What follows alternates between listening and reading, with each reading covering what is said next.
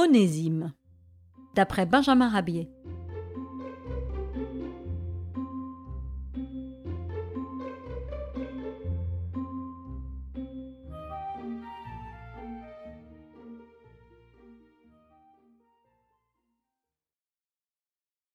Onésime n'a pas inventé la poudre, comme vous allez pouvoir en juger. Sa simplicité est grande et sa bêtise ne connaît pas de bornes.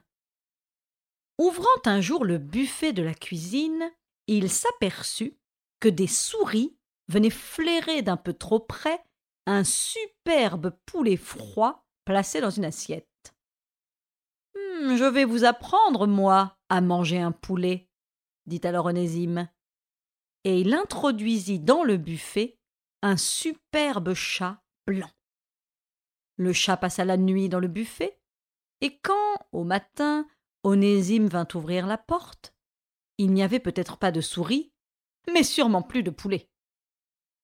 Voyant rôder un chien vagabond, Onésime, pour le faire fuir, le visa avec son lance-pierre, qu'il avait muni en guise de projectile d'un gros œuf de canne. L'œuf passa à côté du chien, s'écrasa sur l'extrémité d'un banc et tomba, comme par hasard, dans une assiette placée au pied du banc. Bah, le chien vagabond put alors se régaler d'un œuf de canne sur le plat. Furieux d'avoir raté son coup, Onésime s'empara d'un pâté en terrine et le lança vers le chien. La terrine, en tombant, se cassa, et la pauvre bête hérita d'un beau pâté de lapin, dont elle se délecta. Onésime ne comprend pas les pêcheurs, qui utilisent comme appât des vers infects et de la viande pourrie. Lui se sert de morceaux de sucre qu'il accroche délicatement à l'hameçon.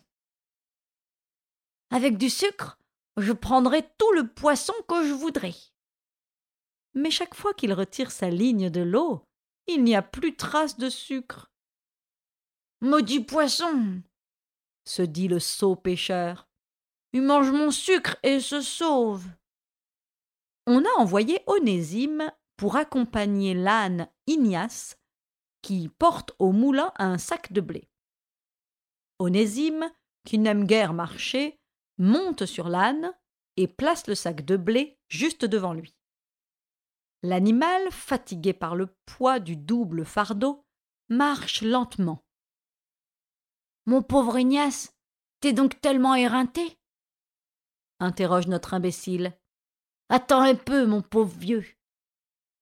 Et ce disant, Onésime charge le sac sur ses épaules.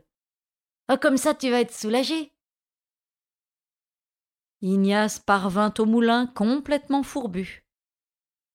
Bah, je l'avais pourtant bien aidé, pense Onésime. Oh, je ne m'explique pas. Ce jour-là, on envoie notre simple garçon au marché avec mission d'acheter un lapin de Garenne. Notre imbécile met le lapin sous son bras et revient à la maison. Au détour d'un bois, l'animal donne un vigoureux coup s'échappe et gagne en vitesse de terrier familial. Tandis que le brave petit Garenne se jetait dans les bras, euh, si l'on peut dire, de ses parents retrouvés, Onésime recevait une verte semonce de son père qui lui dit, furieux Espèce d'imbécile Si tu avais pris cet animal par les oreilles, il ne t'aurait pas échappé. Et maintenant, file chez le fermier Barnabé et rapporte un petit porc que je lui ai acheté. Et puis tâche de le ramener en bon état. Bon, dit Onésime, cette fois je saurai comment m'y prendre. Euh, pour ramener un animal à la maison, il faut le prendre par les oreilles. Ce n'est pas malin. Et notre simplet de saisir le petit porc par les oreilles et de le tirer de toutes ses forces. Le cochonnet cria de douleur, se démena tant et tant qu'il renversa Onésime et prit la clé des champs, renversant tout sur son passage. Il bouscula un chat qui se vengea en sautant spontanément sur lui, non sans lui avoir enfoncé ses griffes dans l'échine. son affolement grandit lorsque, passant sous une fenêtre, il reçut sur le groin un pot de fleurs contenant un petit cactus. Fou de peur à la réception de cet envoi de fleurs inhabituelles, le cochonnet s'engouffra dans une porte et disparut à l'intérieur de la maison de monsieur et madame Durandier. Madame Durandier prenait précisément son bain.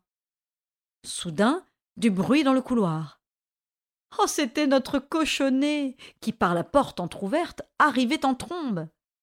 Il posa ses pattes de devant sur le bord de la baignoire. Madame Durandier se mit à pousser des cris effroyables. Apeuré par les hurlements de la baigneuse, le cochonnet fit un demi-tour rapide et traversa la maison à la recherche d'une issue. Il se trouva tout à coup dans la cuisine, où il commit d'inestimables dégâts. Rebroussant chemin, il entra dans la chambre de M. Durandier, qui venait d'en sortir. Le petit cochon, toujours épouvanté, chercha une cachette. Il la trouva aisément. Et savez-vous comment? En se glissant dans le lit de M. Durandier, et sous les couvertures encore. Tout le monde était bouleversé, jusqu'aux souris, qui, de la cave, se demandaient si le diable n'était pas entré dans la maison le cochonnet se trouva si douillettement couché que les cris de madame Durandier ayant cessé et la fatigue étant venue, il s'endormit sur l'oreiller. C'est dans cette position que le jardinier de M. Durandier, attiré par le bruit, trouva le jeune cochon. Il chassa le dormeur à coups de bâton. Heureusement pour notre cochon, cette scène se passait au rez-de-chaussée, et il put aisément sauter par la fenêtre il tomba la tête la première dans la corbeille à ouvrage de madame Durandier. Son groin se trouva comme coiffé par un bas à demi tricoté et encore pourvu de ses quatre aiguilles. Une oie qui se trouvait à proximité fut chapeautée par une pelote de laine et automatiquement reliée au petit cochon le fil qui se dévidait du bas. Aujourd'hui, dimanche, les parents d'Onésime ont acheté à leur fils un chapeau de paille, car il commence à faire très chaud. Tout à coup, le chapeau roule dans la poussière. Vite, Onésime le ramasse, le nettoie avec l'eau d'un baquet voisin et le fait sécher au soleil. Mais le chapeau, sous l'action de la chaleur, se rétrécit. Et voilà pourquoi Onésime, pleurant à chaudes larmes, se lamente. Ma tête est enflée comme une citrouille. Le fermier dit à Onésime Mon petit, tu vas prendre cette corde et attacher le chien à un arbre, afin de l'empêcher de courir ainsi dans le potager. Onésime prit alors dans le cellier une grosse pelote de ficelle, attacha un bout au collier et l'autre à un arbre. On ne dira pas que j'ai pas compris. Je suis pas un crétin, moi mais comme la pelote avait cinquante mètres de long, elle se déroula au fur et à mesure que le chien avançait, et le brave toutou put se livrer dans le potager à ses ébats habituels. Un autre jour, la maman d'Onésime, trouvant son fils en larmes assis dans l'herbe près d'un site réputé pour son écho, lui demanda la cause de son chagrin. Maman, c'est l'écho qui m'a appelé imbécile. Euh, mais moi je suis pas plus imbécile que lui. Mais comment cela? Bah, J'ai crié Écho Et il m'a répondu Écho Ensuite j'ai dit Écoute-moi! Et j'ai vite ajouté Tu n'es qu'un imbécile! Et alors Qu'a-t-il répondu? Il m'a répondu Tu n'es qu'un imbécile. Mais si je suis un imbécile, Qu'est-ce qu'il est lui alors?